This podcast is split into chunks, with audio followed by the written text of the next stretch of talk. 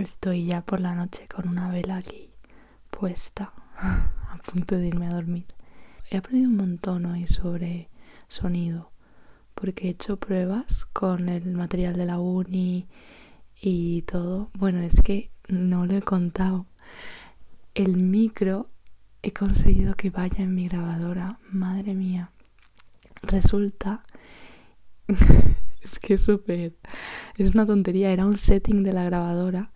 Em, que en vez el micro, en vez de estar en power, o sea, en la grabadora, en vez de estar la opción power, el, la power del micro on, estaba off.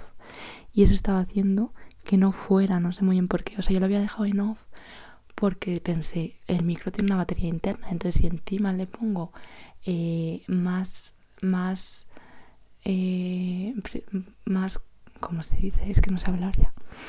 Si encima le pongo más energía, pues va a petar y lo va a romper. Entonces no quería probar eso porque estaba como segura de que no iba a ser y que me iba a cargar el micro. Y entonces traje la grabadora de la uni y dije, a ver, voy a probar aquí tal. Y sin mirar los settings la puse y funcionaba.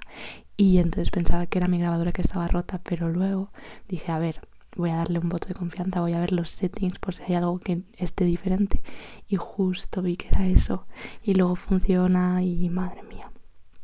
Y luego ah, me he dado cuenta de que el micro de corbata suena fatal. O sea, yo eso no lo voy a usar, sinceramente, para un vídeo o algo bueno, pero para un algo que es solo sonido, no, no me gusta nada el micro de corbata. Y mm, la cosa es que ahora cada vez que veo un vídeo o algo, es que ya, pero es que no, no lo hago como conscientemente, pero y directamente mm, estoy como detecto todos los, ruidos, los del micro y, y, todo. O sea, es como, ah, está usando micro bueno, o bueno, eso más o menos. Y como que me estoy dando, cada vez mi oído yo creo que está prestando más atención a todo.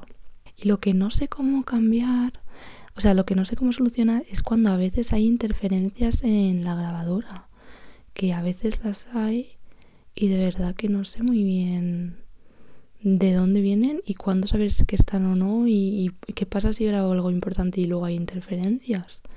Y ya silviaser.com tiene un logo y ya poco a poco va apareciendo una página web profesional. O sea, a ver, le falta muchísimo trabajo, la acabo de instalar, pero, pero bueno, que estoy contenta y creo que va a quedar algo súper guay. Últimamente estoy muy optimista.